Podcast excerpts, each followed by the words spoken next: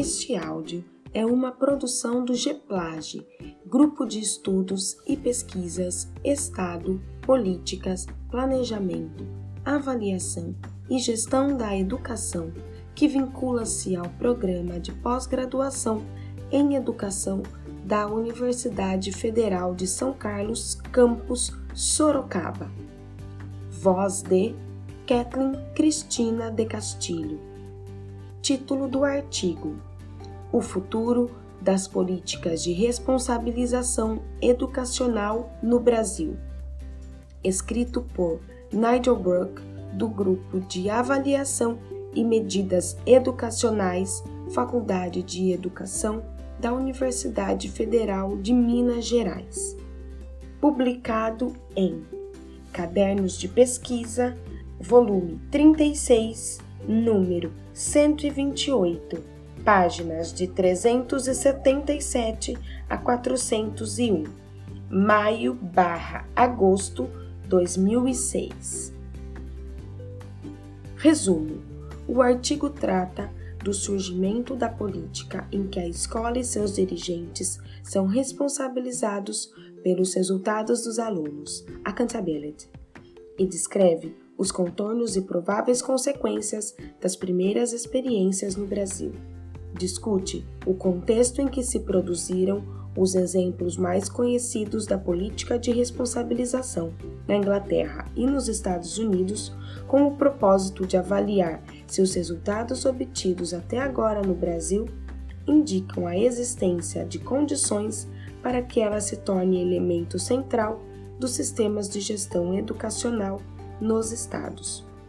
Os exemplos estudados são o Prêmio Educacional Escola do Novo Milênio Educação Básica de Qualidade no Ceará, o Programa Nova Escola da Secretaria de Educação do Estado do Rio de Janeiro e o Boletim da Escola da Secretaria de Educação do Estado do Paraná.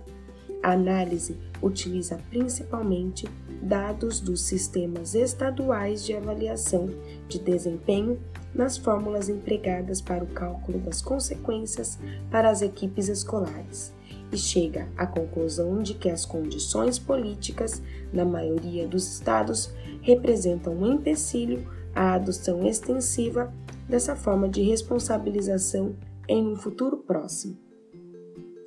Palavras-chave: políticas educacionais, avaliação da aprendizagem, avaliação da educação. A disputa entre as nações ricas por um lugar competitivo no mercado global tem levado os governos a se preocuparem cada vez mais com os resultados dos seus sistemas de educação. Ao mesmo tempo, o grande volume de recursos destinados à educação suscita questões relativas à eficácia dos investimentos neste setor e impõe uma aferição cada vez mais detalhada da qualidade da educação oferecida, Anderson 2005. Essa exigência por maiores informações sobre os resultados dos sistemas escolares tem sido respondida pela implementação de políticas de accountability, ou seja, de responsabilização mediante as quais se tornam públicas as informações sobre o trabalho das escolas e consideram-se os gestores e outros membros da equipe escolar como corresponsáveis pelo nível de desempenho alcançado pela instituição. Os dois exemplos mais citados dessa nova política, implementada para induzir melhorias nos resultados escolares a partir dos anos 1980, são a Inglaterra e os Estados Unidos.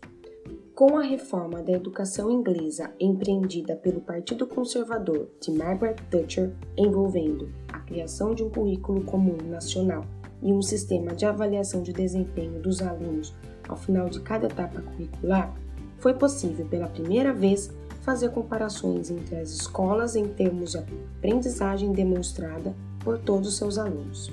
Porém, os exageros dos primeiros ranqueamentos das escolas que não levaram em consideração as diferenças socioeconômicas e de aprendizagem prévia entre os alunos provocaram reações negativas e perda de entusiasmo pela política de responsabilização por parte da comunidade acadêmica e das autoridades educacionais locais. Nos Estados Unidos, ao contrário, o entusiasmo pelas medidas de responsabilização só tem aumentado ao longo das últimas décadas. O estímulo inicial foi a publicação, em 1983, do relatório Uma Nação em Risco, Gardner et al., 1983, que desenhou um quadro alarmante de perda de competitividade provocada por um declínio nos padrões educacionais. Os esforços dos estados pioneiros no estabelecimento de políticas de responsabilização ao longo da década seguinte foram reconhecidos pelo governo federal, que as tornou obrigatórias a partir da promulgação pelo governo Bush da Lei Nenhuma Criança Deixada para Trás, em 2001. Hoje, todos os estados norte-americanos têm leis que estimulam novos padrões curriculares, estabelecem novos testes alinhados com esses padrões, novas regras para a promoção e graduação de estudantes e novas metodologias para a publicação dos resultados dos testes e a comparação de escolas. Em vários estados, existem ainda sistemas de incentivos e sanções que regem a oferta de recompensas e prevêem o fechamento de escolas que não alcançam sistematicamente o desempenho considerado mínimo. Apesar de grandes diferenças entre os padrões dos estados e entre esses e o padrão nacional, estabelecido pela Avaliação Nacional de Progresso Educacional, National Assessment of Educational Progress, do Departamento de Educação, REVET 2005, é inegável a convicção e a velocidade com que se vem adotando a responsabilização como eixo central da política de gestão dos sistemas públicos de ensino. Para além das promessas dos políticos, alguns estudos indicam que os sistemas de responsabilização podem trazer benefícios para a aprendizagem e progressão educacional dos alunos naquele país.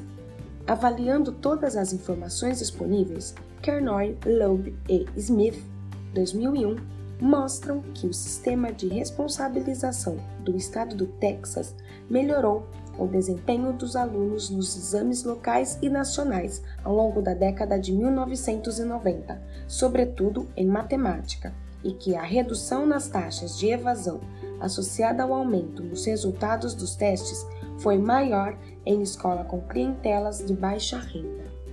Esse resultado, de grande relevância para o contexto brasileiro, foi confirmado em estudo mais recente dos mesmos autores, em que classificam os sistemas de responsabilização de todos os estados conforme a ênfase dada aos resultados das escolas e analisam os impactos na aprendizagem dos alunos. Eles constataram que quanto mais explícita a conexão entre os resultados e consequências, maior é o rendimento em matemática na oitava série para todos os grupos raciais, étnicos e maior é o rendimento de alunos negros e hispânicos na avaliação de quarta série. Kernoy Loeb, 2004. Os ingredientes básicos dos sistemas de responsabilização implantados durante as últimas décadas tanto nos Estados Unidos quanto em outros países, são quatro. 1. Um, a adesão por parte das autoridades de tornar públicas as diferenças de nível de desempenho das escolas. Ingrediente: autoridade. 2. O uso de testes ou procedimentos padronizados para fornecer este tipo de informação. Ingrediente: informação. 3 os critérios para analisar esta informação e para determinar quais escolas têm maior desempenho. Ingrediente: padrões. 4. Os critérios para aplicação de incentivos ou sanções conforme os padrões estabelecidos. Ingrediente: consequências. Isso não significa, no entanto, que essa modalidade mais recente de responsabilização pelos resultados da escola seja a única Historicamente, é possível distinguir três formas ou modalidades de responsabilização que se diferenciam de acordo com as instituições que as aplicam e com o comportamento exigido. A primeira é a burocrática, em que se procura a conformidade com as normas legais ditadas pela rede de ensino na qual o professor trabalha e, portanto, ele é responsabilizado pelo cumprimento das leis perante a burocracia que o contratou. A segunda é a exigência de um comportamento profissional em conformidade com as normas formais e informais estabelecidas pelos colegas de profissão. Ou seja, o professor é responsabilizado pela manutenção dos padrões da profissão perante seus pares. Apenas na terceira modalidade, a responsabilização tem como base os resultados da escola, em que o educador é responsabilizado perante as autoridades e o público em geral pela aprendizagem dos alunos, e as consequências, reais ou simbólicas, são associadas às medidas utilizadas para aferir o desempenho dos alunos. Anderson, 2005. Para os objetivos dessa discussão, vou me restringir à terceira e mais recente modalidade de responsabilização, com o objetivo de averiguar se no Brasil haveria as mesmas condições e a mesma necessidade que em outros países de implantação de sistemas de responsabilização.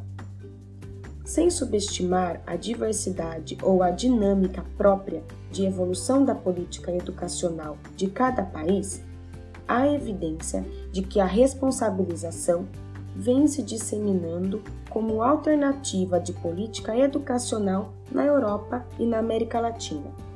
Nossa hipótese é que existe uma migração de políticas educacionais de um país para outro, pela atuação difusora das agências internacionais e pela circulação cada vez mais livre de informações, que justificaria a adoção da política de responsabilização pelas autoridades educacionais brasileiras.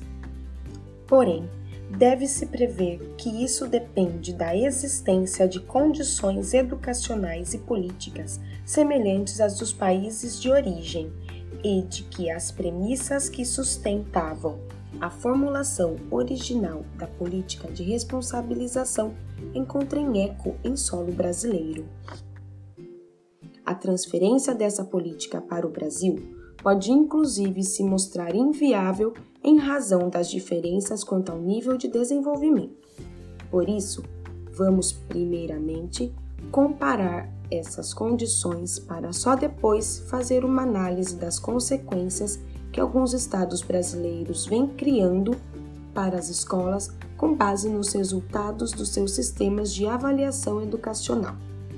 A partir dessa análise, e de um exame preliminar dos métodos utilizados, espera-se chegar a conclusões sobre a probabilidade de se implantarem políticas de responsabilização no país e sobre os tipos de adaptação previsíveis, levando em conta as especificidades do sistema educacional brasileiro.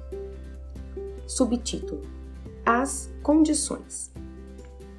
Apesar das inúmeras diferenças entre os contextos políticos e econômicos da Inglaterra e dos Estados Unidos nas décadas de 1980 e 1990, observa-se algumas semelhanças na motivação dos dois países para adotar políticas de responsabilização.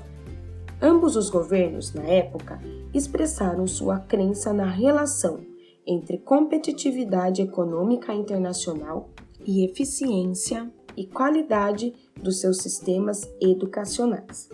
Aliás, a ideia de que existe uma relação entre produtividade econômica e educação é antiga nesses países, com raízes na teoria de capital humano, e era de se esperar que, com a progressiva globalização da economia, o argumento que relaciona a qualidade da educação ao processo de inovação e a conquista de mercados os levasse a questionar sua capacidade de formar as competências necessárias para a competição global. O que mais serviu de estímulo para estas discussões foram os resultados dos programas patrocinados pela Associação Internacional para a Avaliação do Progresso Educacional, IEA. O primeiro estudo foi realizado no início da década de 1960, envolvendo 13 países. Ao longo das décadas seguintes, o IEA organizou o estudo de seis matérias em 19 países. 1973, 1974, o segundo estudo internacional de matemática em 20 países, 1981, 1982, o estudo de língua escrita em 13 países, 1984, o segundo estudo internacional de ciências em 24 países, 1984, e o estudo de capacidade de leitura em 31 países, 1991-1992. A esses projetos, dos quais a maioria teve a participação do Reino Unido e dos Estados Unidos, foram agregados os estudos promovidos pela Avaliação Internacional de Progresso Educacional, IAEP. O primeiro deles, sobre o desempenho em matemática e ciências, foi realizado em 1988 em seis países e reproduzido em 1991, inclusive no Brasil. A primeira evidência da mediocridade do sistema educacional dos Estados Unidos, citada no relatório Uma Nação em Risco, já mencionado, foi a performance inferior à de outras nações em 19 comparações internacionais, que ficou em último lugar em sete delas. A divulgação desses dados foi um sinal de alerta e serviu para desencadear um amplo processo de debate sobre as deficiências do sistema educacional norte-americano. Outra motivação, mais nítida na Inglaterra, onde o governo é unitário e tem responsabilidade constitucional pela educação em todos os níveis, estava relacionada à ausência de um currículo nacional. Com a implantação desse currículo e o estabelecimento de um sistema nacional para a avaliação da aprendizagem após cada fase, tornou-se factível comparar os resultados das escolas e das autoridades educacionais locais.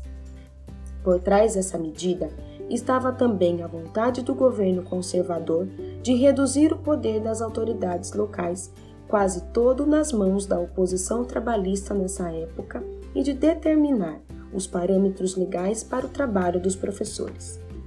Responsáveis pelo dia a dia da administração educacional, com base em poderes delegados e recursos descentralizados, essas autoridades locais resistiram às investidas conservadoras, mas acabaram vencidos. Significativamente, as reformas instituídas em favor de um currículo nacional com padrões de desempenho para cada etapa curricular não foram abandonadas quando o Partido Trabalhista voltou ao poder. Também nas críticas do público e dos políticos aos sistemas de educação nos dois países transparecia a impressão generalizada de uma queda nos padrões de qualidade e nos resultados das escolas. Na Inglaterra, a crítica era dirigida de modo genérico aos métodos de ensino mais progressistas e à falta de atenção aos padrões básicos. Nos Estados Unidos, era mais específica, pois havia evidências de declínio. O relatório Uma Nação em Risco fazia referência a 23 milhões de adultos analfabetos funcionais sendo 13% jovens de 17 anos. A queda no nível de desempenho dos alunos de ensino médio em testes padronizados, ao declínio quase constante entre 1963 e 1980 dos resultados do teste de aptidão escolar, usado no processo de seleção para o ensino superior, ao declínio uniforme dos resultados em ciências dos alunos de 17 anos nos testes nacionais de 1969, 1973 e 1977, e ao aumento de 72% entre 1975 e 1980 do número de cursos de recuperação em matemática para os novos alunos na universidade. No conjunto, estas estatísticas pareciam indicar falhas graves e difíceis de compreender tendo em vista o aumento nos recursos materiais e financeiros das escolas nesse período. A própria natureza dos governos centrais na Inglaterra e nos Estados Unidos e o grau de poder e autoridade que exerciam sobre os setores organizados do magistério e de outros grupos profissionais da área de educação tiveram um peso importante.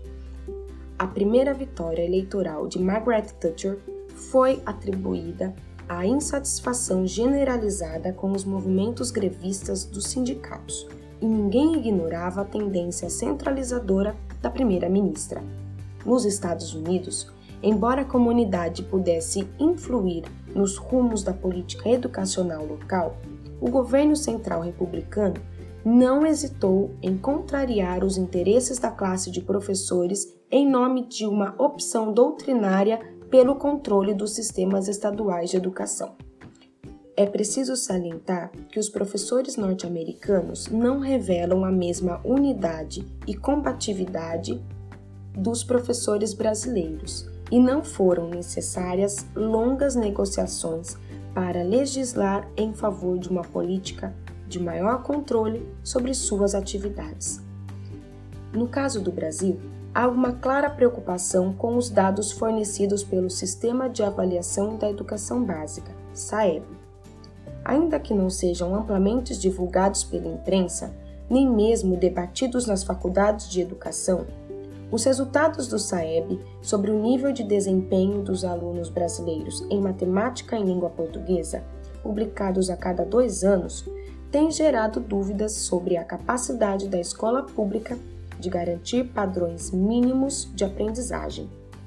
A evidência vem do próprio MEC, que utilizou dados do SAEB 2003 para demonstrar que 59% dos alunos de quarta série eram incapazes de qualquer leitura ou só conseguiam ler frases mais simples e que apenas 4,8% um nível de leitura considerado adequado para a sua idade.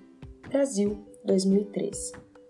Outros dados, incluindo o número de adolescentes com 8 anos ou mais de estudo que apresentavam dificuldades de leitura, parecem justificar a preocupação em torno dos resultados, sobretudo do sistema público. Apesar das críticas generalizadas à qualidade da educação pública no Brasil, não parece haver aqui o mesmo tipo de preocupação quanto aos resultados desfavoráveis nas comparações com outros países. A participação do país em projetos internacionais de avaliação educacional começou em 1990-1991, com a segunda avaliação internacional do progresso educacional em matemática e ciências para alunos de 9 e 13 anos. Posteriormente, integrou-se ao projeto da Oficina Regional de Educação para a América Latina e o Caribe, ORIALC, que comparou 14 países da América Latina e, em 2000, e 2003 fez parte do Programa Internacional de Avaliação de Alunos, PISA, junto com os países da Organização para a Cooperação e Desenvolvimento Econômico, OCDE, ficando na 37ª posição entre o total de 41 países participantes da prova de leitura e na 40ª posição nas provas de ciências e matemática. O mal-estar manifestado quanto da divulgação desses resultados não chegou a provocar a mesma polêmica desencadeada, por exemplo, na Alemanha ou nos Estados Unidos, diante do seu desempenho insatisfatório. Os meios de comunicação não têm dado destaque para esses resultados ou por considerar irrelevante a comparação internacional ou por não acreditar que a metodologia adotada reflita o nível real de desempenho do aluno brasileiro. Por exemplo, critica-se muito a comparação envolvendo resultados de alunos de 15 anos por não levar em conta o atraso escolar na média dos jovens brasileiros, que, por esse motivo, não dominam o mesmo currículo que os alunos da mesma idade de outros países. Esse argumento é totalmente espúrio na medida em que a comparação existe justamente para identificar as defasagens na aprendizagem em função das diferenças entre os países. Outro resultado do PISA, que também mereceria maior destaque, mostra que os alunos das escolas privadas brasileiras não têm desempenho suficiente para competir com os alunos pior classificados dos países com melhor desempenho. Quanto às preocupações com a eficácia dos investimentos na educação ou as possíveis críticas aos níveis absolutos de recursos alocados ao setor, pode-se dizer que o movimento no Brasil é o inverso do que se observa nos países ricos.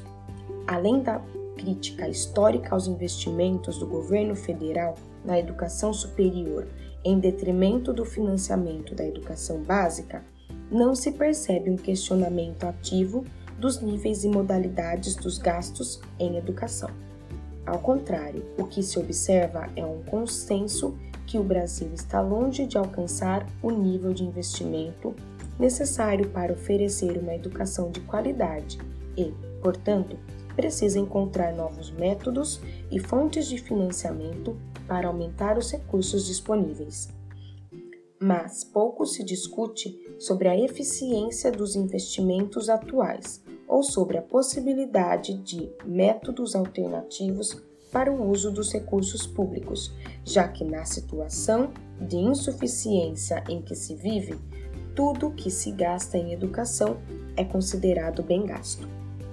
Falta a esse debate a mobilização dos contribuintes, tal como existe nos Estados Unidos, que faz da política educacional uma arena de discussão pública com participação garantida da comunidade.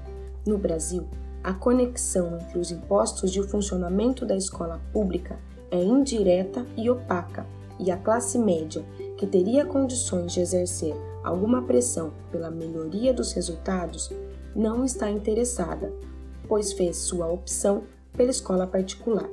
Nesse cenário, a criação do Fundo de Manutenção e Desenvolvimento da Educação Básica, Fundeb, e a pressão por mais investimentos na educação parecem estar na contramão da preocupação com a eficácia dos investimentos e da exigência de responsabilização pelos gastos na educação pública. Entretanto, a criação de parâmetros curriculares nacionais e de mecanismos homogeneizadores da educação nacional como o Fundef, o SAEB e a Avaliação Nacional do Rendimento do Ensino Escolar, ANRESC, pode ser interpretada como uma tentativa de atenuar a grande diversidade de padrões e de garantir os níveis mínimos de qualidade previstos na Constituição e na Lei de Diretrizes e Bases da Educação Nacional.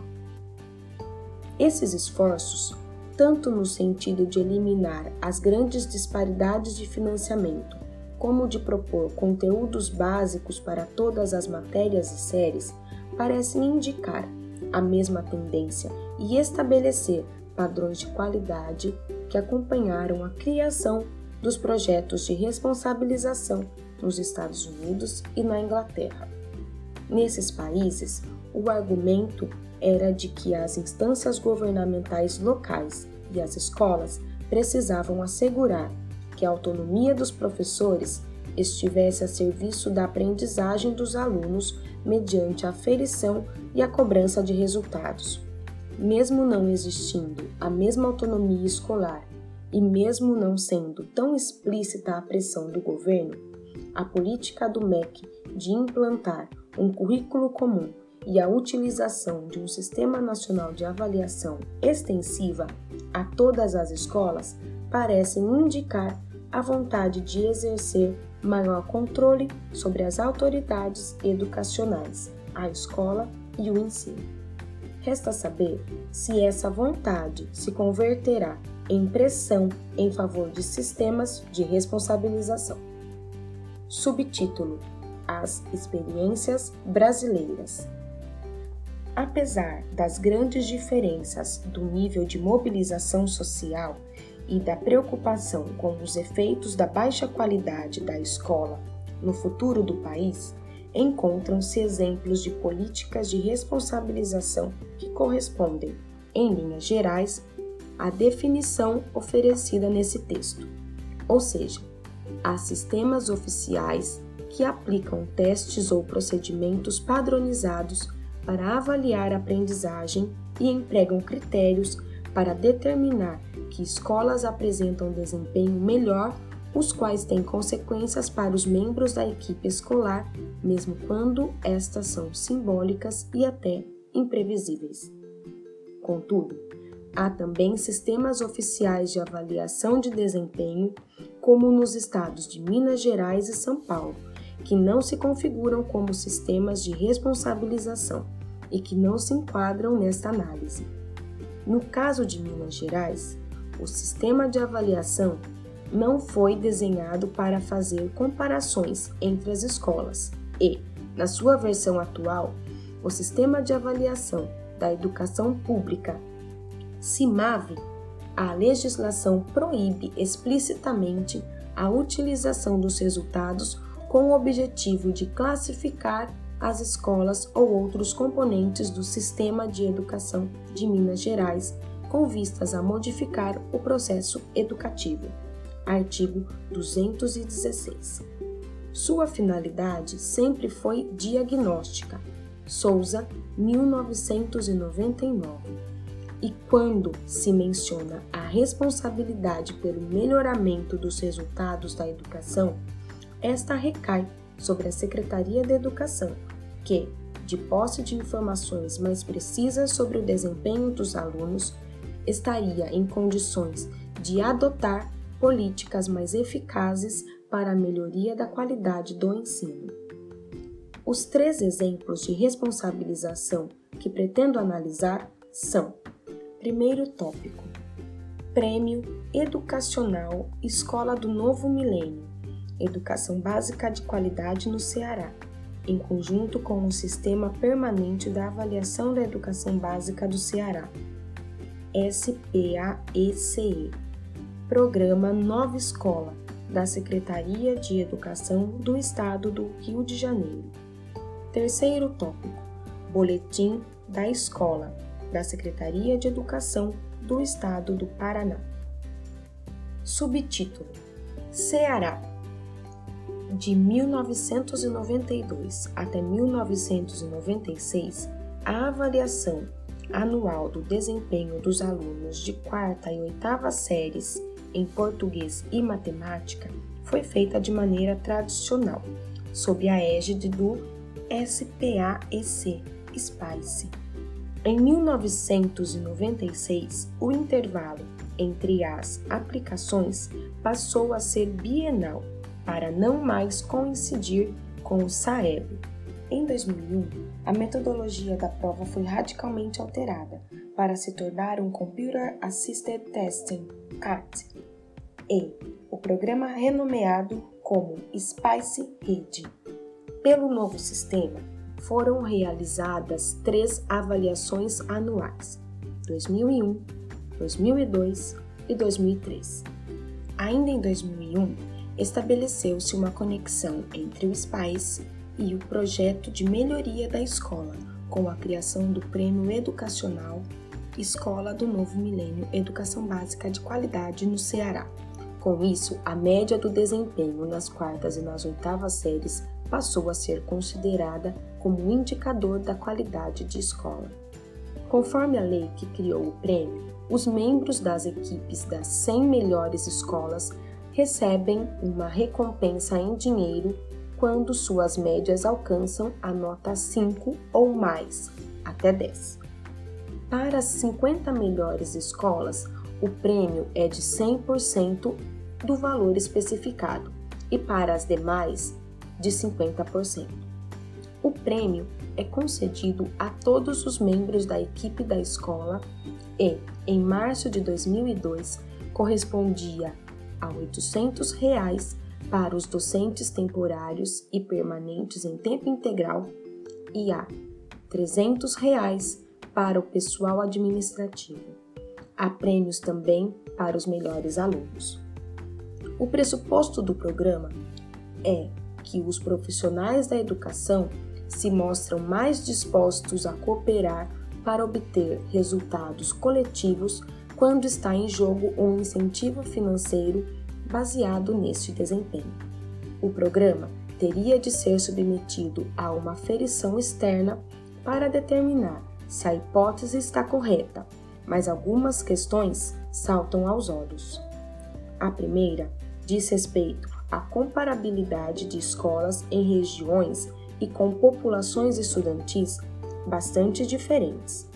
Na medida em que se utiliza a média de desempenho como critério único e não se consideram grupos de referência baseados nas características socioeconômicas dos alunos, pode-se prever que as escolas vitoriosas serão sempre as da capital, independentemente da contribuição de cada escola ao progresso dos alunos com base no cálculo de valor agregado.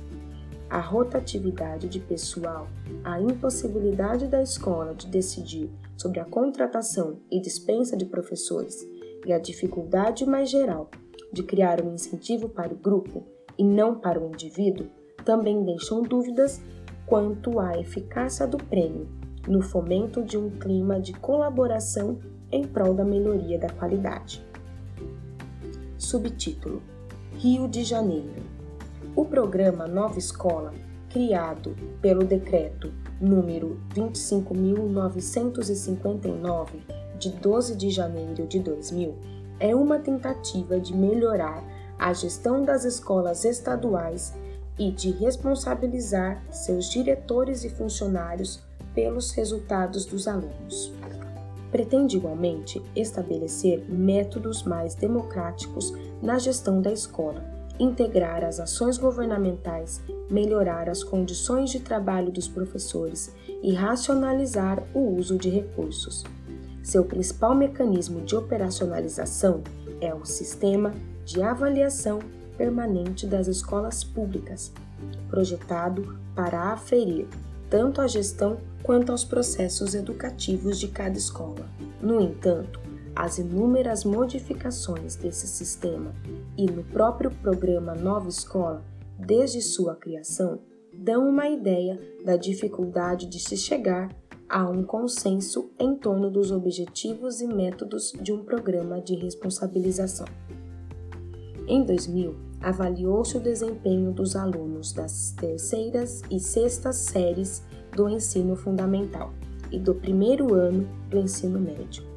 Na época, a esperança era que essa avaliação marcasse o início de um estudo longitudinal que permitisse separar os efeitos do nível socioeconômico e da aprendizagem anterior dos alunos e os efeitos da escola propriamente dita. Com esse objetivo, em 2001, foram testadas as quartas e sétimas séries e o segundo ano do ensino médio.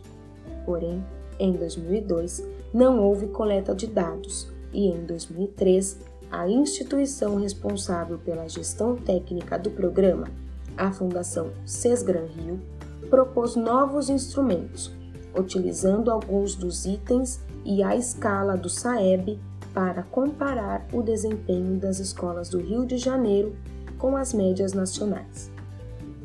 O estudo longitudinal foi abandonado e, neste ano, foram avaliados 180 mil alunos de quarta e oitava séries e o do terceiro ano do ensino médio por aplicadores externos. Ainda em 2003, foram desenvolvidos os índices de gestão escolar de eficiência escolar e de aprendizagem, e se estabeleceram grupos de referência pela média das notas padronizadas de cada índice, a fim de evitar comparações entre escolas com alunos de nível socioeconômico muito diferente. Foram criados cinco grupos de referência de acordo com a renda familiar dos alunos. Diferentemente do caso de Ceará, isso significava que só poderiam comparar escolas que tivessem um nível socioeconômico similar. Apesar desses avanços, em 2004 transferiu-se o contrato de gestão para o Centro de Políticas Públicas e Avaliação da Educação, CAED, e o programa foi reformulado para se concentrar na avaliação das escolas por desempenho, fluxo escolar e gestão. Os grupos de referência foram abandonados e as 1.830 escolas avaliadas foram distribuídas em cinco níveis de qualidade, com base nas notas atribuídas pelas três áreas de atuação, conforme a tabela 1. Tabela 1. Distribuição das escolas estaduais por nível de desempenho, segundo critérios da nova escola 2004. Nível 5. 15 escolas. Nível 4.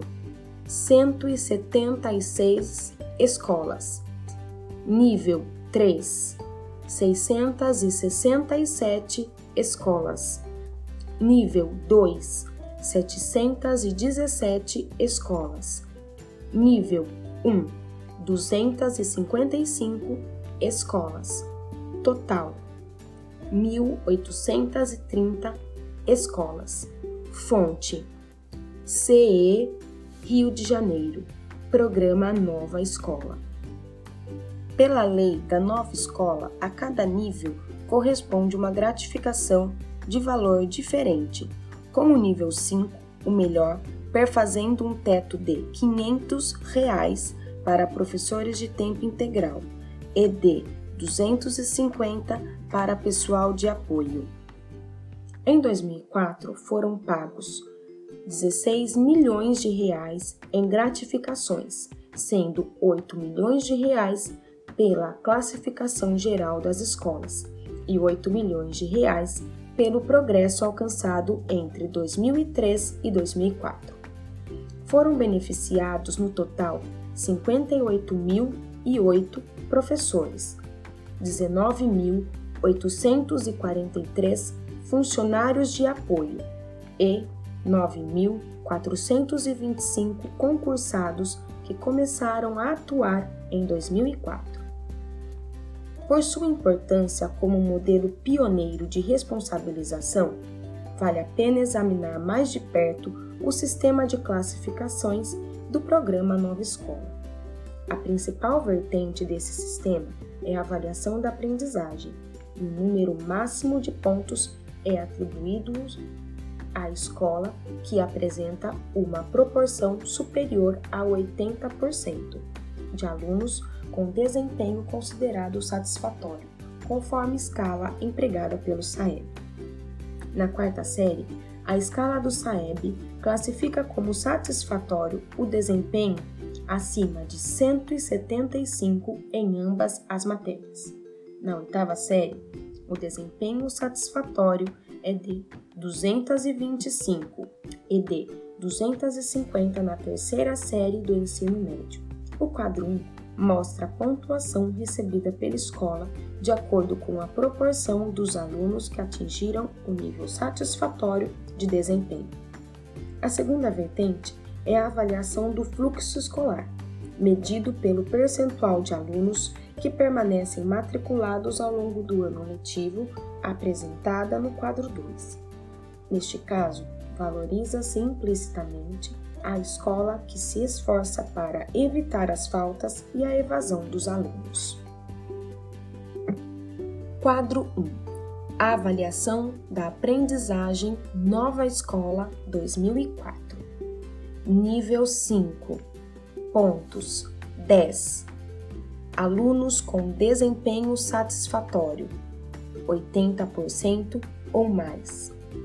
Nível 4 Pontos 8 Alunos com desempenho satisfatório 70 a 79%. Nível 3 Pontos 6 alunos com desempenho satisfatório 60 a 69%. Nível 2. Pontos 4. Alunos com desempenho satisfatório de 50 a 59%. Nível 1. Pontos 2. alunos com desempenho satisfatório 49% ou menos. Fonte: CE CAED, Rio de Janeiro, 2004. Quadro 2. Avaliação do fluxo escolar, Nova Escola 2004. Nível 5. Pontos 10. Alunos com continuidade nos estudos, 90% ou mais. Nível 4. Pontos 8. Alunos com continuidade nos estudos, 85 a 89%. Nível 3. Pontos 6. Alunos com continuidade nos estudos, de 80 a 84%. Nível 2. Pontos 4. Alunos com continuidade nos estudos, de 75 a 79%. Nível 1. Pontos 2.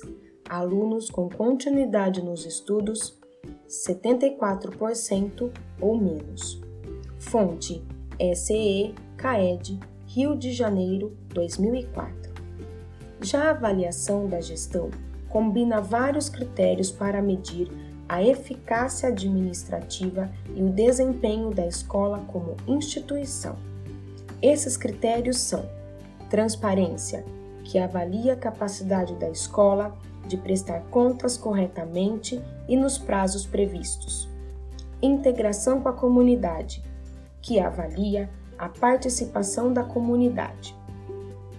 Assiduidade, que avalia a frequência dos professores e de outros servidores. Gestão da matrícula, que avalia o esforço da escola no combate à evasão. Em 2004, este último critério não foi utilizado por depender da atuação de grupo de visitadores que ainda não foram instituídos. O quadro 3 resume os critérios empregados e a pontuação atribuída às três dimensões aferidas. Para melhor continuidade da leitura, o quadro 3, que se encontra na página 391, será agora apresentado.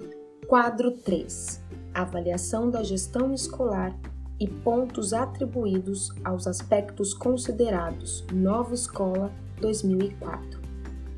Pontos e transparência prestação de contas. 0 pontos, não entregue no prazo.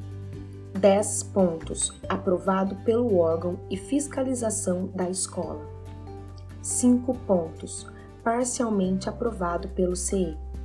15 pontos, aprovado sem exigência pela CE.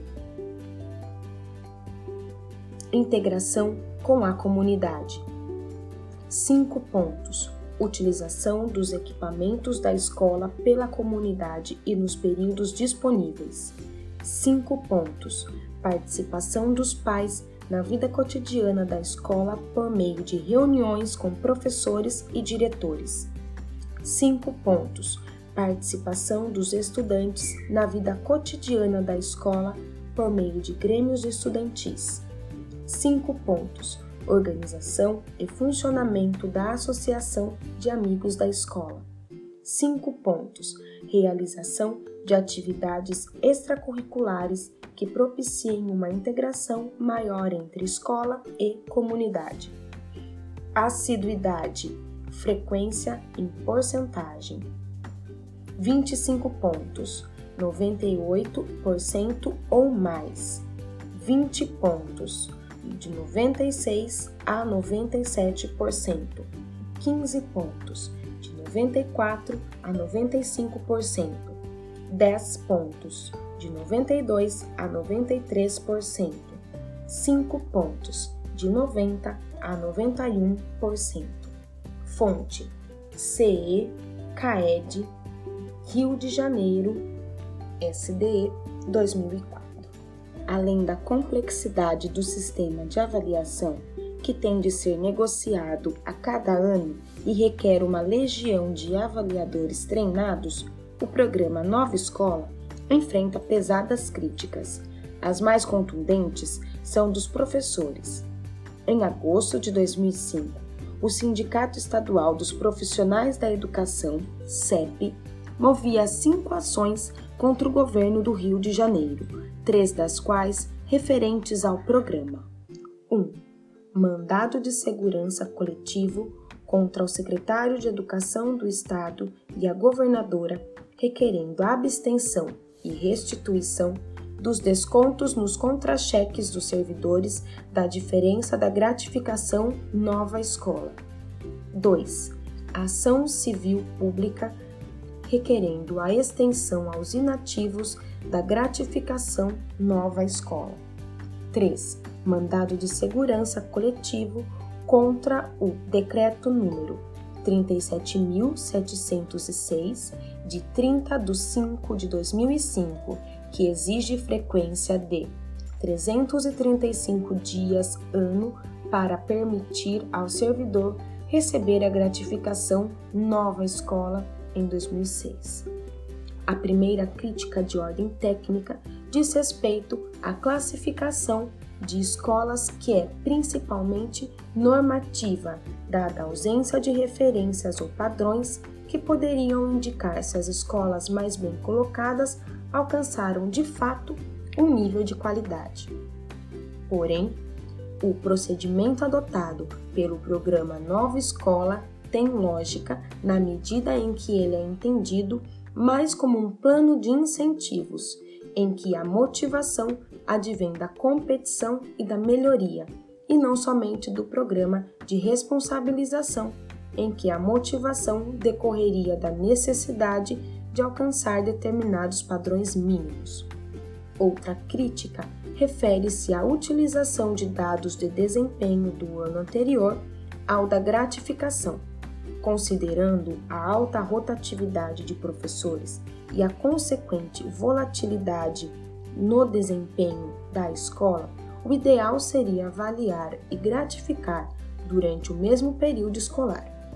Porém, a aplicação de testes mais perto do começo do ano escolar mediria os resultados do ano anterior e conservaria, portanto, a mesma injustiça de gratificar professores que não foram necessariamente os responsáveis pela classificação da escola.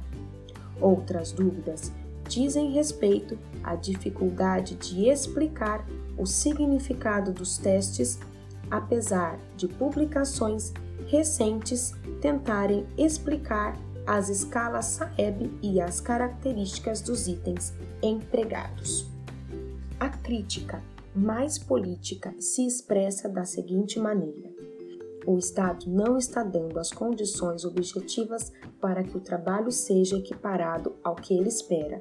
Então, ao chegar ao final de um ano, ao se fazer esta avaliação, o que vai se ter é um descompasso muito grande entre o que é pedido na prova e o que os professores não trabalham, ou às vezes trabalham na semana da prova à luz de exames já realizados em anos anteriores.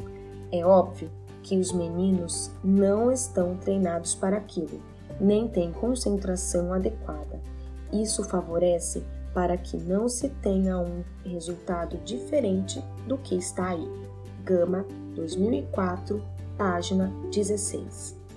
Refletindo uma opinião dos professores, essa afirmação pressupõe a existência de um padrão segundo o qual há como medir o descompasso entre as condições reais da escola e o desempenho exigido.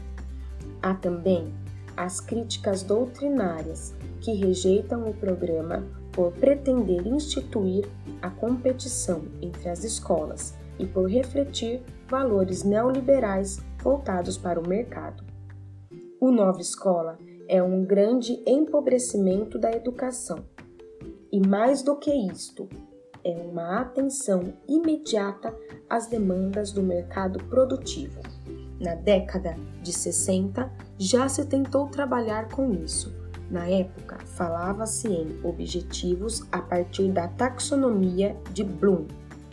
Isso agora vem com novo significado nos anos 90 e no bojo de todas as reformas educacionais feitas na Europa, na América e até mesmo no Oriente. Portanto, numa ligação direta com as políticas neoliberais de reforma dos estados. Isto tem uma intenção clara de atender às demandas de mão de obra, o que representa empobrecimento intelectual.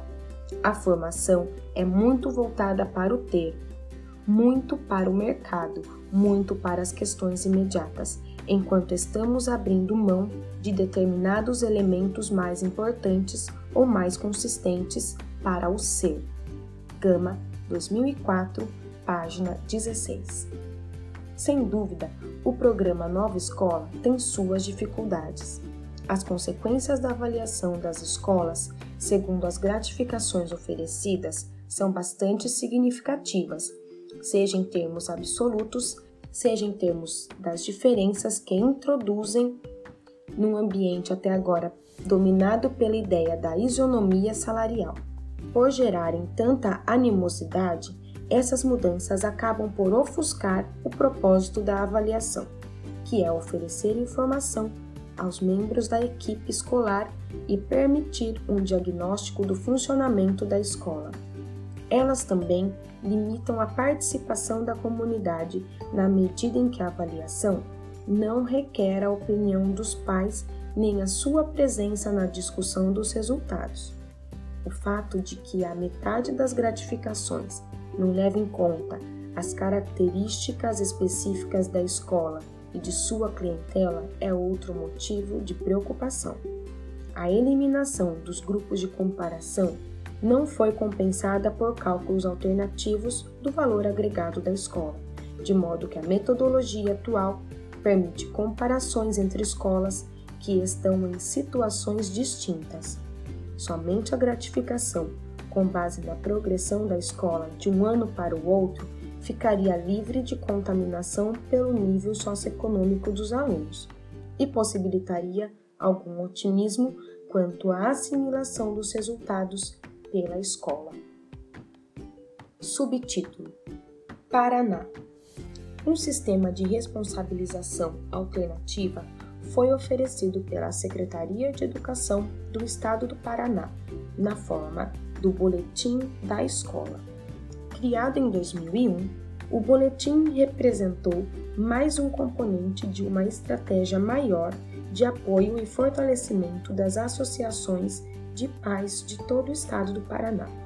Foi projetado para ter uma influência positiva na qualidade da educação e para contrabalancear o poder considerado excessivo do Sindicato de Professores do Estado. Seus idealizadores imaginavam que a disseminação de informações quantitativas e qualitativas sobre a atuação da escola poderia contribuir para um processo de melhoria sem que houvesse uma política explícita de consequências na forma de gratificações ou outras vantagens para as escolas mais bem colocadas pressupunha-se que a pressão dos pais e a vontade da escola de atender às demandas da comunidade agiriam como mecanismos de responsabilização leves ou low stakes. Nota para low stakes. Uma avaliação high stakes, por sua vez, tem consequências significativas para os envolvidos. Continuação do texto. O boletim possuía três blocos de informação o primeiro bloco continha os resultados do programa de avaliação em matemática e português para as quartas e oitavas séries do ensino fundamental das escolas estaduais. Ao lado das médias da escola, para cada matéria e série, eram apresentadas as médias das escolas do mesmo município e do mesmo estado. Para tornar essas informações mais inteligíveis, os scores foram localizados numa escala, sendo 250 a média do estado e classificados conforme quatro níveis de desempenho, do nível 1 ao nível 4. Em um anexo, esses quatro níveis eram interpretados em termos das competências em matemática e português associadas a cada um. A segunda versão do boletim, distribuída em 2002, incorporou uma inovação importante. o cálculo do nível de desempenho esperado de cada escola com base no nível socioeconômico dos alunos. Uma vez determinada para todo o Estado, a relação entre a educação dos pais, a renda familiar e o desempenho do aluno, foi possível calcular a expectativa de desempenho de cada escola, considerando as características socioeconômicas dos estudantes e mostrar se a escola estava acima ou abaixo desse nível de expectativa. Essa medida de valor agregado permitia comparações que anteriormente eram impossíveis devido às grandes diferenças entre as escolas quanto ao nível do seu corpo discente. Para classificar o nível de desempenho esperado das escolas, Escola X, utilizaram-se as abreviações conforme mostra a figura 1. O boletim 2002 não incorporou novos dados de desempenho e as médias basearam-se na mesma avaliação feita em 2000. Os dados das figuras a seguir foram consultados no site do Governo do Estado do Paraná www.pr.gov.br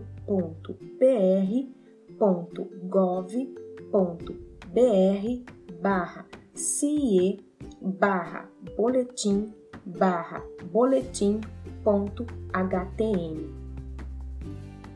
O segundo bloco de informações, apresentado na figura 2, tem como referência o censo escolar e contém dados de aprovação, reprovação e abandono, também em comparação com o município e o estado.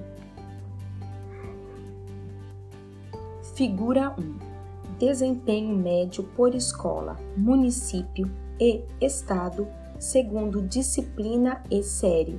Exemplo de tabela incluída no Boletim de Escola 2000.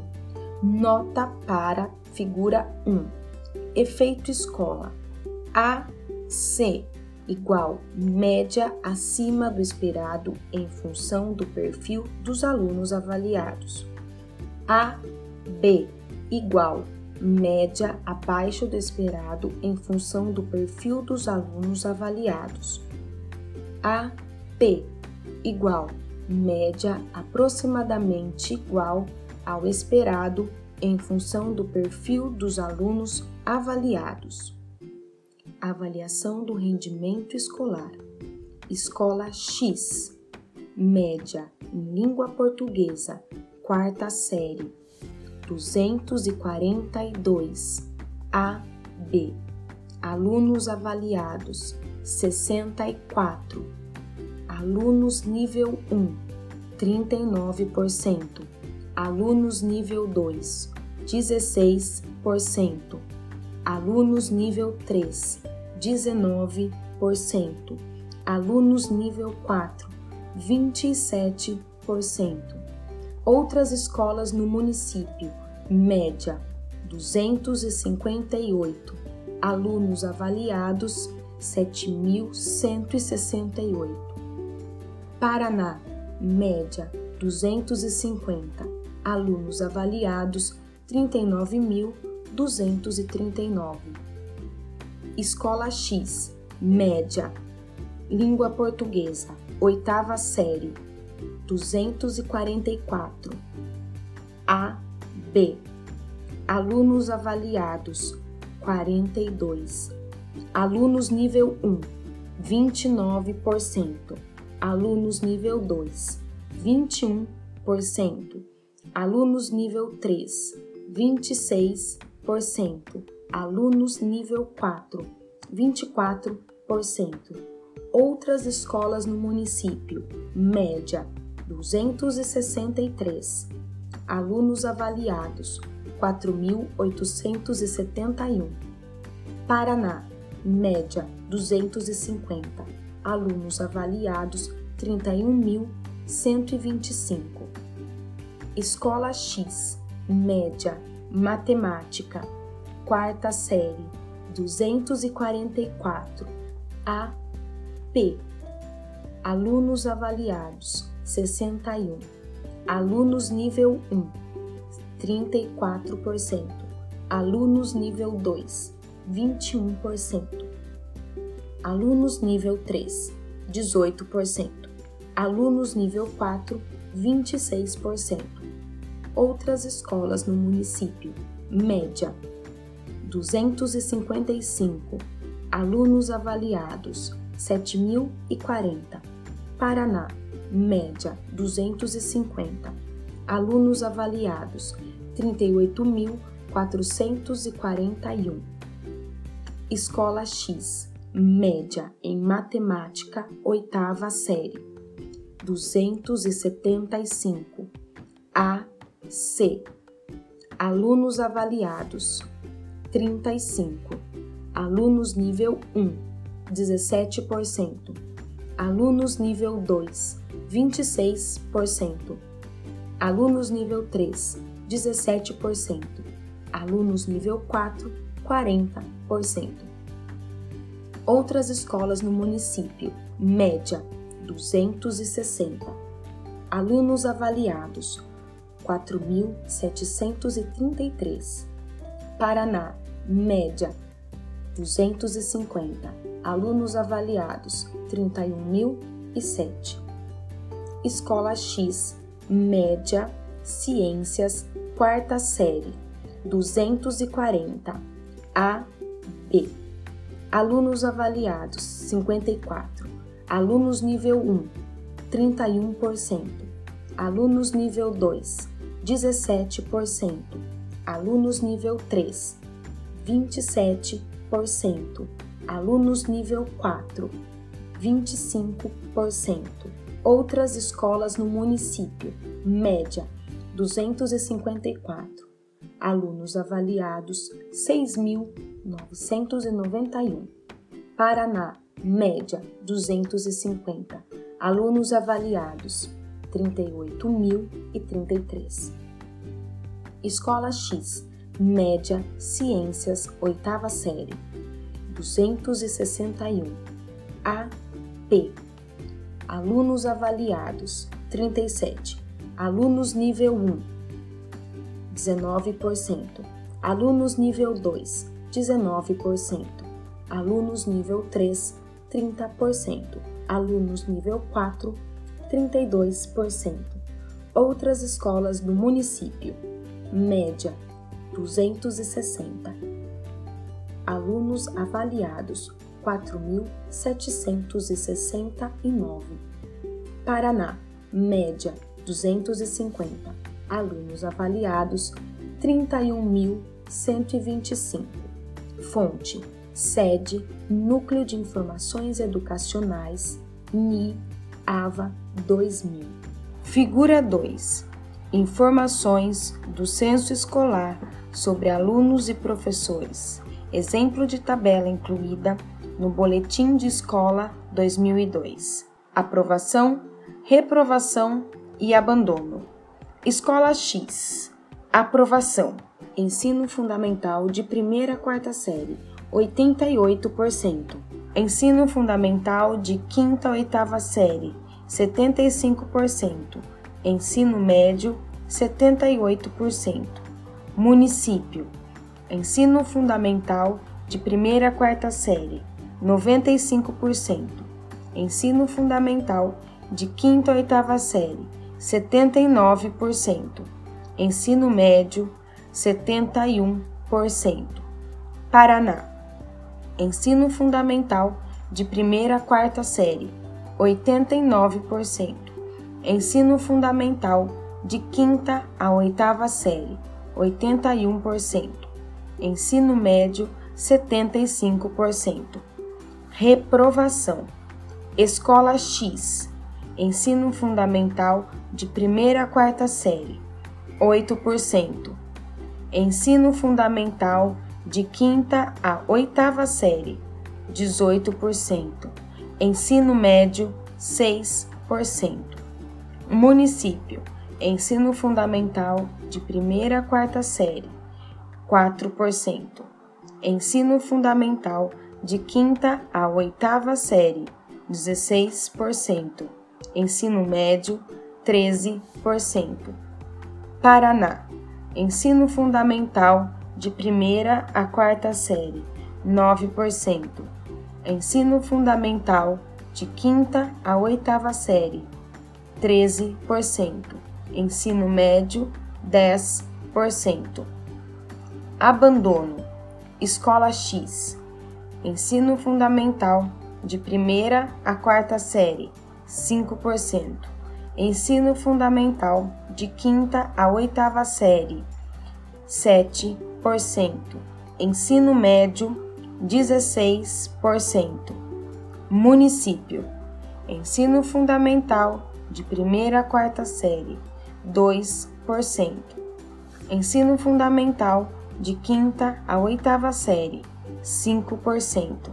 Ensino médio, 15%. Paraná.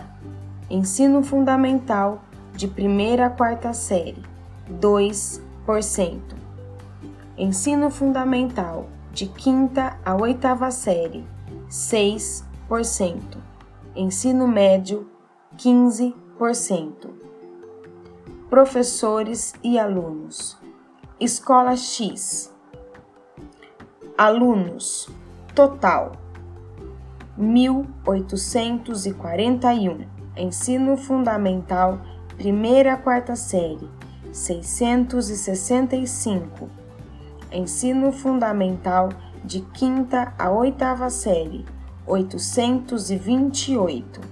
Ensino médio, 358. Município. Ensino fundamental de primeira a quarta série, 113.573. Ensino fundamental de quinta a oitava série, 100.754. Ensino médio, 65.965. Paraná. Ensino fundamental de primeira a quarta série, 825.850. Ensino fundamental de quinta a oitava série, 737.602. Ensino médio, 408.020. Tamanho médio da turma. Escola X. Ensino fundamental de primeira a quarta série, 33. Ensino fundamental de quinta a oitava série, 36. Ensino médio, 40. Município. Ensino fundamental de primeira a quarta série, 30. Ensino fundamental de quinta a oitava série, 35. Ensino médio, 38. Paraná. Ensino fundamental de primeira a quarta série, 27. Ensino fundamental de quinta a oitava série, 34. Ensino médio, 37. Professores. Escola X. Ensino fundamental de primeira a quarta série, 28.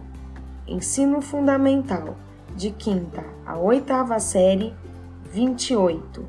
Ensino médio, 32. Município. Ensino fundamental de primeira a quarta série, 6.048. Ensino fundamental de quinta a oitava série, 4.193. Ensino médio, 2.765. Paraná. Ensino fundamental de primeira a quarta série, 39.255. Ensino fundamental de quinta a oitava série, 37.464. Ensino médio, 22.938. Professores com nível superior. Escola X. Ensino fundamental de primeira a quarta série, 79%. Ensino fundamental de quinta a oitava série, 100%. Ensino médio, 100%. Município. Ensino fundamental de primeira a quarta série, 67%. Ensino fundamental, de quinta a oitava série, 98%. Ensino médio, 98%. Paraná, ensino fundamental, de primeira a quarta série, 46%. Ensino fundamental, de quinta a oitava série, 97%. Ensino médio, 97%. Fonte MEC barra INEP barra SEC Censo Escolar 2002 Resultados preliminares. O terceiro bloco de informações coletadas por meio de questionários trata da avaliação subjetiva de facetas diferentes da escola e das famílias que poderiam ser consideradas relevantes para uma avaliação global da escola. A escolha de quais opiniões dos alunos, diretor e pais seriam incluídas nessa parte do boletim obedeceu ao critério de que a informação deveria ser útil na interpretação dos resultados de desempenho da escola. Ares 2003. As opiniões de alunos quanto ao ensino do português e matemática, extraídas do questionário do estudante, aplicadas simultaneamente ao AVA 2000 Programa da Secretaria para Avaliação de Desempenho, são um exemplo desse princípio, pois facilitam a interpretação dos resultados de desempenho dos alunos da mesma escola. Figura 3. Figura 3. Opinião de alunos e diretores. Exemplo de tabela incluída no Boletim de Escola 2002. O aluno desta escola diz que seu responsável sempre lê seus boletins escolares. Quarta série, 69%. Oitava série, 70%. Seu responsável sempre vai à escola quando chamado. Quarta série, 55%. Oitava série, 61%. Seu responsável sempre ou quase sempre comparece às festas escolares. Quarta série, 43%. Oitava série, 15%. Nunca foi reprovado. Quarta série, 55%. Oitava série, 58% pelo menos um dos pais tem ensino médio completo. Quarta série, 16%. Oitava série, 41%. Tem computador em casa. Quarta série, 32%. Oitava série, 35%. Tem automóvel em casa. Quarta série, 52%. Oitava série, 51%. Sempre ou quase sempre requer orientação em seus deveres de casa. Quarta série, língua portuguesa, 53%. Matemática, 41%. Ciências, 43%. Oitava série, língua portuguesa 31%, matemática 15%, ciências 31%. Gosta muito da maneira de seu professor ensinar. Quarta série, língua portuguesa 91%, matemática 84%, ciências 85% oitava série, língua portuguesa, 60%, matemática, 52%, ciências, 43%. Gosta do livro didático adotado. Quarta série, língua portuguesa, 50%, matemática, 52%, ciências, 60%. Oitava série, língua portuguesa, 38%. Matemática, 18%. Ciências, 49%. Não teve dificuldades para aprender. Quarta série, língua portuguesa, 43%. Matemática, 39%. Ciências, 43%. Oitava série, língua portuguesa, 36%. Matemática, 27%. Ciências, 43%. A direção desta escola diz que: Tópico 1. Durante a sua gestão, o diretor dedicou a maior parte de seu tempo à organização da estrutura administrativa da escola. Tópico 2. Nas reuniões gerais da escola, em que todos os pais foram convocados, os resultados da avaliação do rendimento dos alunos foi o tema mais abordado. Tópico 3. Nas reuniões gerais da escola, em que todos os professores foram convocados, o aperfeiçoamento do processo de avaliação do rendimento dos alunos foi o tema mais abordado. Tópico 4. O Conselho Escolar reuniu-se quando necessário. Fonte, sede, barra, NI, AVA 2000. Questionário da escola. As opiniões do diretor sobre a participação de pais, o desempenho dos alunos e o trabalho do conselho da escola também foram extraídos do questionário do AVA 2000. Para obter as opiniões de pais, foi necessário um novo procedimento de coleta de dados. Em junho de 2001, solicitou-se que preenchessem um questionário e que atribuíssem à escola uma nota de 1 a 10. Embora 53 mil pais, aproximadamente, tenham respondido a essa primeira convocação, muito mais do que se previra, não houve empenho em obter uma amostra representativa de pais para cada escola. Quando mesmo procedimento foi repetido em 2002, ainda sem pretensões estatísticas, o número de respondentes aumentou para 79 mil.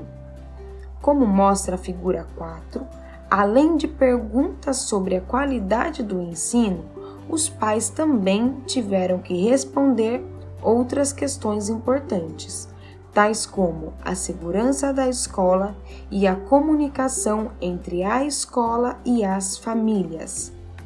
Figura 4. Opinião de pais de alunos. Exemplo de tabela incluída no Boletim da Escola 2002. Opinião dos pais de alunos desta escola sobre qualidade do ensino 34 dos 40 pais, 85%, estão satisfeitos com a qualidade do ensino que seus filhos recebem. 29 dos 40 pais, 73%, acham que as instalações da escola são bem conservadas. 39 dos 42 pais 93% acham que as instalações da escola são apropriadas às atividades de ensino.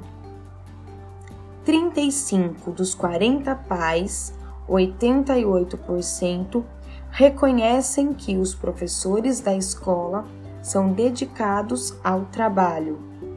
33 dos 37 pais, 89%, estão satisfeitos com a assiduidade dos professores, o envolvimento dos pais.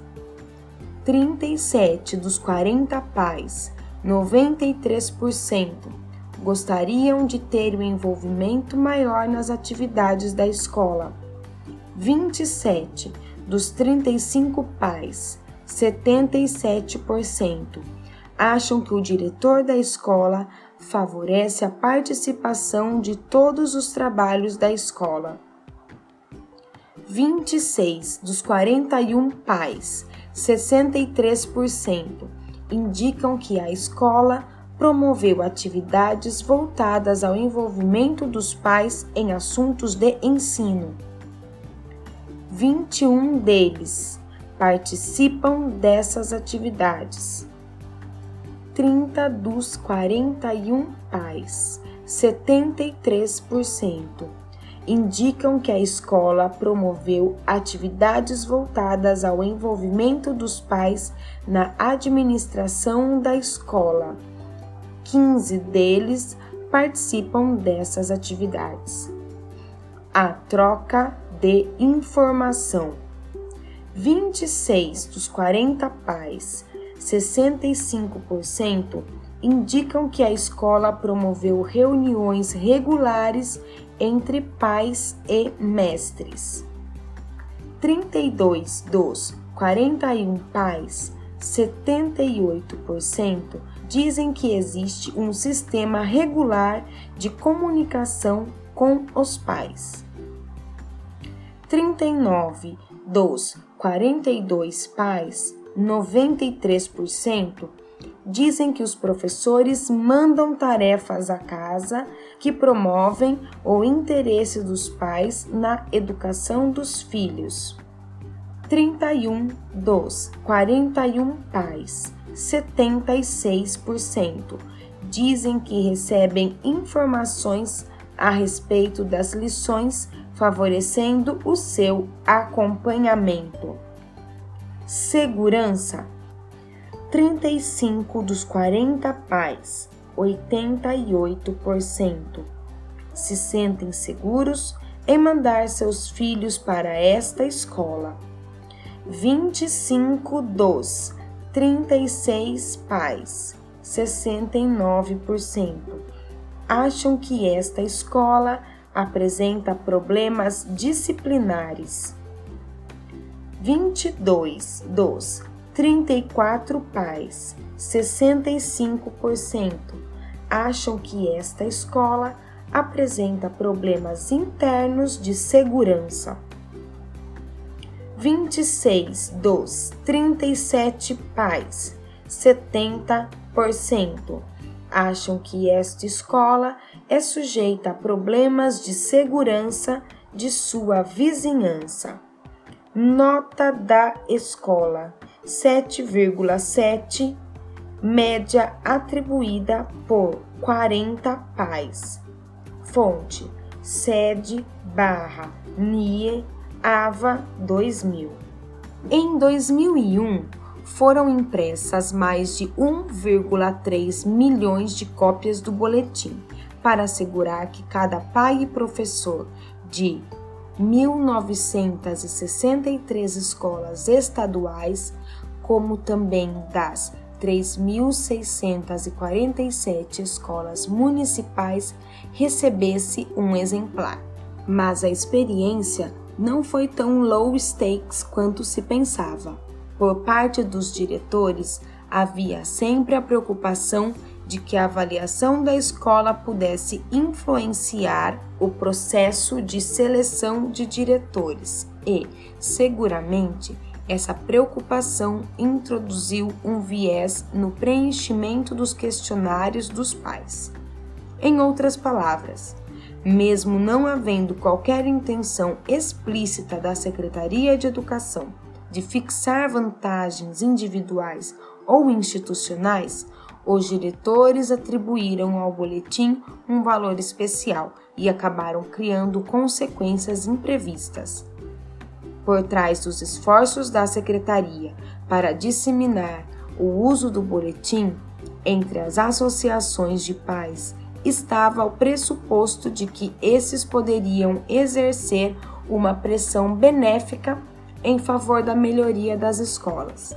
Essa tese ainda precisa ser demonstrada empiricamente, pois depende, antes de tudo, do tipo da relação entre escola e comunidade, do grau de participação dos pais nas discussões sobre as atividades da escola e da sensibilidade dos professores às opiniões dos pais. No caso do Paraná, um movimento organizado de associação de pais foi fundamental para a implementação da política, mas não foi suficiente para impedir o abandono do boletim com a mudança de governo em 2003. Conclusões: A lógica de estabelecer uma associação entre as atividades e os resultados da escola é clara. Se os membros profissionais da comunidade escolar podem ser considerados responsáveis pela qualidade da experiência educativa sob seu controle direto, e se os resultados dessa experiência podem ser medidos objetivamente, então a avaliação do desempenho do aluno pode se tornar parte de um sistema de responsabilização que visa estimular a melhoria mediante a divulgação dos resultados da escola. Porém, por mais transparente que seja a lógica, são poucos os exemplos de políticas de responsabilização no Brasil, e os casos do Rio de Janeiro e do Paraná mostram a dificuldade de legitimar os procedimentos escolhidos para fazer a conexão entre o sistema de informação e as consequências para os profissionais da educação. O fato de existirem poucos exemplos de programas de responsabilização sugere a ausência de algumas das condições indispensáveis para que sejam implementados. Comparando-se às condições existentes na Inglaterra e nos Estados Unidos, a época da formulação da política, parece que falta aqui tanto a disseminação ampla de informações comparativas sobre o desempenho das escolas quanto à mobilização política em favor de mudanças. Há razão para acreditar que o tipo de poder exercidos pelos governos daqueles países também tem sua importância. Em nenhum dos dois casos havia necessidade de conseguir o apoio do magistério para a própria sustentação do governo, e não havia risco de perda de governabilidade no setor educacional pela criação de políticas baseadas na avaliação do desempenho dos alunos. No Brasil, ao contrário, a resistência do magistério a esse tipo de política é conhecida, e são poucos os governos que podem abrir mão do apoio dos movimentos sindicais organizados, incluindo os dos professores, para sua sustentação política a sobrevivência do programa Nova Escola e a morte prematura do boletim da escola dão pistas adicionais sobre essa hipótese acerca das condições para a implantação e o desenvolvimento dos programas de responsabilização. A preservação do primeiro parece estar relacionada à existência de um governo estadual cuja legitimidade e sustentação não advém do apoio do magistério e que, portanto, pode formular e persistir na execução de uma política para o setor educacional que encontra resistências significativas entre os setores sociais organizados. Já o abandono do boletim da escola, com a mudança de governo em 2003 e a nomeação de um novo secretário de educação, com relações estreitas com o magistério indica a dinâmica inversa. O sacrifício da política de responsabilização foi o preço que se pagou pelo apoio dos professores à nova gestão. A resistência dos profissionais aos sistemas de responsabilização fundamenta-se no argumento de que a escola não pode ser responsabilizada por seus resultados se as secretarias não assegurarem as condições indispensáveis para um trabalho de qualidade. Parece inegável que qualquer sistema de responsabilização também precisa determinar o papel da entidade mantenedora e o nível de desempenho esperado. Essa entidade é um componente essencial para a construção da qualidade das escolas e não somente uma instância de avaliação, e deve ser considerada central em qualquer programa de responsabilização. Um sistema que cria ônus para a escola, seja em termos de gratificações não recebidas ou de medidas administrativas, sempre será visto como injusto em um ambiente em que a burocracia é tida como ineficiente ou até inoperante. É igualmente desejável combinar o diagnóstico da escola com sistemas de apoio e capacitação de acordo com os problemas identificados, para assegurar que as escolas com pontuação menor recebam a ajuda necessária para interpretar seus resultados e empreender mudanças.